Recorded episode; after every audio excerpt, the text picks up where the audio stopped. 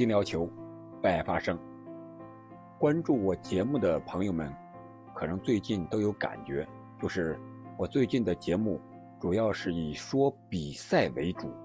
那么，为了提升大家的听感，听起来条理更清晰一些，从本期开始，我想对节目进行一下改版升级，啊，主要将节目设置为几个部分。啊，第一部分是一个深度的战术复盘，第二呢，想说一说本场比赛的闪耀时刻发生的精彩片段，啊，和大家聊一聊。啊，这个精彩片段不一定都是进球和助攻，还有可能非常精彩的摆脱呀、过人呀、停球呀、扑救呀等等等等。啊，第三个我就想说一说，就是评一下本场之星。重点再介绍一下这位球员的一些踢球的经历呀、习惯呀、成绩呀。然后，如果再有时间，或者说球场之外再有一些新闻的话，我将再介绍一下一些花边新闻呀，还有本场比赛的争议的焦点呀，比如说裁判的判罚之类的一些环节。按照本期节目呢，我们主要聊一聊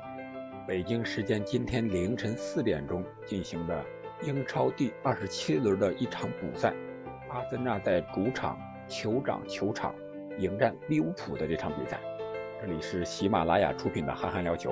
我是憨憨，感谢您一直的陪伴和收听。首先，我们进入第一个环节——战术复盘。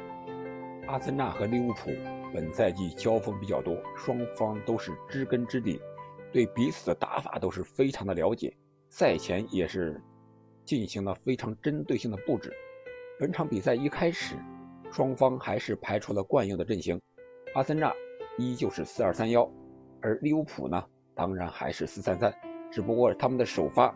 没有上萨拉赫和菲尔米诺，老红箭三侠撤下了两位，我想这是利物浦的一个后手。上场的是新引进的迪亚斯，还有马内。洛塔，这是新三叉戟。刚一开场，双方打的都不保守，都有抢开局的意识。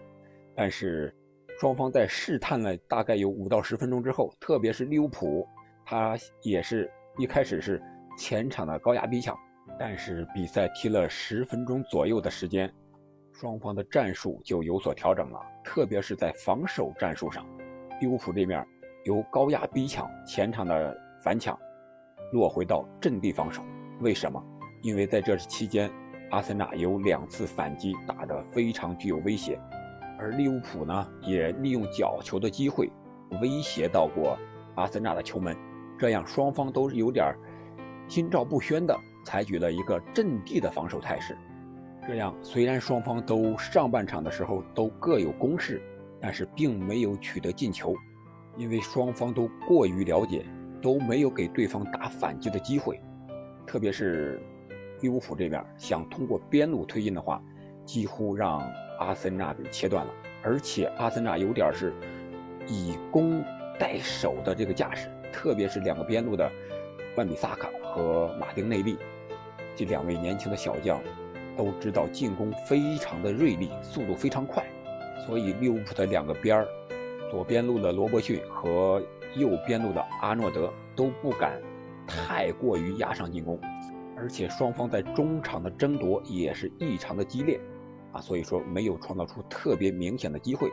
但是在场面上也不乏精彩的瞬间，啊，特别是主队阿森纳这边，在刚开场第三分钟的时候，在他们在禁区的左前侧防守由守转攻这一瞬间，他们的五号托马斯就做出了一个。令人意想不到的转身动作，拨开云雾，从防守直接转为进攻。这个球本来是利物浦的前场的任意球，但是争了半天之后，这个球来到了托马斯的脚下。托马斯本来是背对着进攻的方向，本来大多数人以为他这个球要回传了。利物浦的诺塔本来也是想封他回传的线路去了，结果他一个假动作把这个球扣了回来。直接就面对了进攻的方向，然后他短传给萨卡，然后萨卡是转移到左路，然后左路又转移到中路的厄德高，厄德高这个球直塞塞对方的身后，直接找右边路的萨卡。结果这个球的力量、速度稍微小了一点，慢了一点，让利物浦的后卫给铲断了下来。还有一次是第四十二分钟的时候，马丁内利在中场附近拿球护球，这个他将面对的是利物浦四个人的包夹，法比尼奥、这个马蒂普还有迪亚斯、亨德森，在中场四个人围堵之下，他左晃右突把这个球护下来。又回传给了自己的后防线的队友马丁内利，这名巴西的二十岁的小将，非常的自信。本场比赛多次突破，非常具有危险。这比赛来到下半场之后，又是阿森纳占据主动。第四十八分钟十三秒到二十三秒，这十秒钟的时间，又是马丁内利的一个突破。他在左路高速的突破，先是晃过了防守他的阿诺德，然后又穿裆了亨德森。这个时候球已经杀到禁区之内了，上来补防回追的阿诺德又被他用油炸丸子给过了。随后他面对马蒂普的防守，直接一个传中，只可惜这个前插的队员接应的队员没有到位，让后卫给解围了。这个突破确确实实是非常的漂亮，也造成了很大的威胁。随后阿森纳持续进攻，在进攻上是压制着利物浦的。特别是在五十分三十秒的时候，迪亚哥席尔瓦的一个回传失误，险些酿成利物浦的丢球。啊，一会儿我们再具体细说这个高光的时刻。随后我们看到利物浦就准备换人了，克洛普在场下让菲尔米诺和马内过来，准备换下前场的三叉戟。结果还没等换人到来的时候，第五十三分四十秒，利物浦就取得了进球。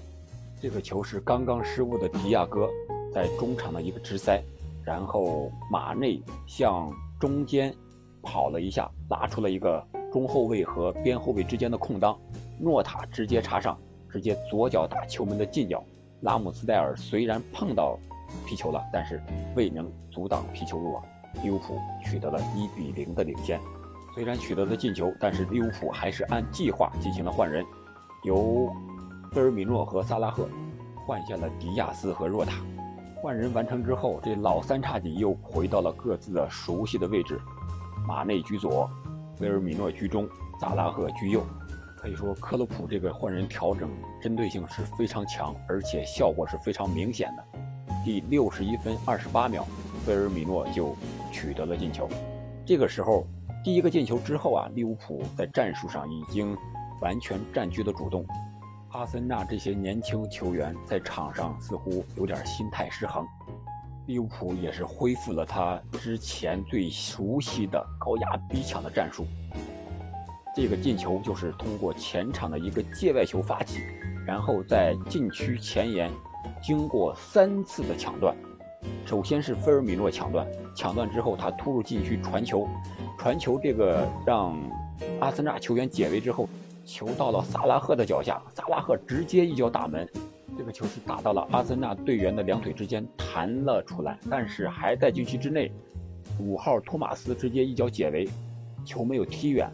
到了罗伯逊的脚下，罗伯逊直接起脚打门，打在了萨卡的身上。这个时候球往边线弹，萨卡也去追，罗伯逊也去追，萨卡想在球出界之前弹到罗伯逊的身上。让自己拥有球权，结果这个球是打到身上了，但是没有弹出界外，而是直接向底线弹了。这个时候，罗伯逊就摆脱了萨卡的防守，直接突到底线，传给了禁区之内的菲尔米诺。菲尔米诺用左脚的，应该是脚踝这个位置轻轻一碰，将球碰进了球网，锁定了比分，二比零。随后，虽然阿森纳也进行了换人调整，显然阿森纳的板凳深度是不如利物浦的。他用史密斯罗换下了厄德高，用佩佩啊换下了萨卡，但是都没有收到特别明显的效果。这就是对本场比赛的一个复盘。下面我们进入第二个环节，闪耀时刻。这个闪耀时刻是我给了阿里松的这个神扑。第五十分三十秒的时候，我们刚才说了，阿森纳有进球的机会却没有把握住，结果反过来就让利物浦打进一个。所以说这个球太关键了，不仅是左右了本场比赛的一个走势。如果这个球阿森纳打进的话，后面落后的就是利物浦，着急的就是利物浦，比分就有可能改写。如果比分改写了，如果利物浦输了，那么对争冠形势就有很大的影响，甚至对争四的形势也有很大的影响。我们都知道，阿森纳目前是排在第四位，输了本场比赛，虽然仍然排在第四位，但是如果他赢了的话，他领先曼联的积分就将多达四分了，那他争四就更有把握了。所以说，对争冠和争四都有很大的关系。所以说，这次扑救从某种意义上说是非常有决定意义的。我们再来看看这次扑救，五十分三十秒的时候，迪亚哥席尔瓦在禁区之外接到马蒂普的解围之后，回传禁区之内的阿里松，但是这个球回传的力量稍微有些小，被埋伏在禁区之内的拉卡泽特直接截获。这个时候就体现了阿里松的能力了，拉卡泽特。拿球之后，直接面对的就是阿里松。阿里松这个时候并没有轻易的倒下去扑救，而是封死了拉卡泽特射门的角度，而且是站着，直接逼近拉卡泽特。拉卡泽特一看没有射门的机会，没有办法，只能回传给禁区之内的厄德高。厄德高调整一下，然后打门。这个调整的一瞬间，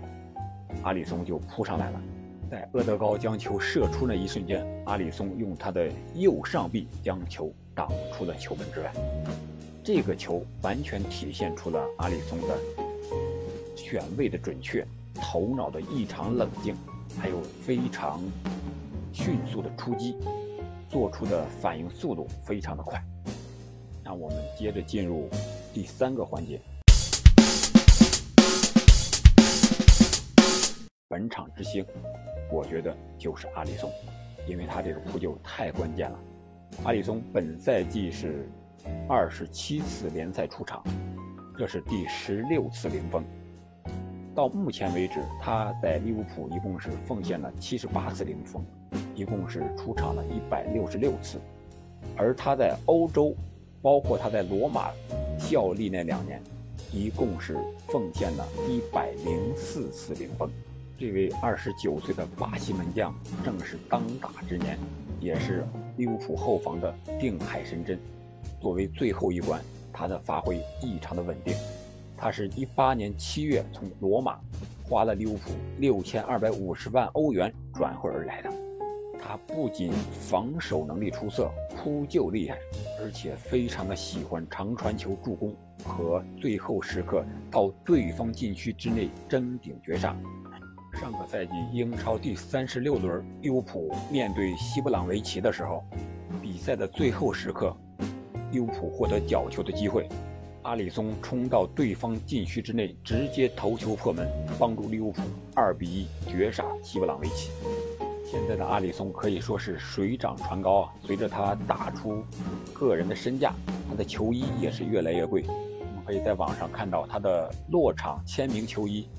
价格已经达到了四千零二十五欧元。那本场比赛结束之后呢？他和曼城都是以赛二十九轮，目前曼城是积七十分，进六十八球，失十八个球，净胜球是五十个。而利物浦呢是积六十九分，仅仅落后曼城一分，进七十五球，失二十个球，他的净胜球是五十五个。比曼城要多五个，而本赛季英超的规则，两队如果积分相同的话，第一先看净胜球，然后再看进球数，在这方面利物浦都要优于曼城。而四月十日，曼城和利物浦还有一场直接对决，可以说那场比赛将是曼城和利物浦争冠的一个真正的分水岭。好了，本期节目我们就聊到这里。你对我节目这样的形式有什么样的意见建议呢？欢迎在评论区留言。如果有什么好的意见和建议，当然更好，可以直接说出来，令我在以后的节目中改进和提高。再次感谢您的陪伴和收听，我们下期再见。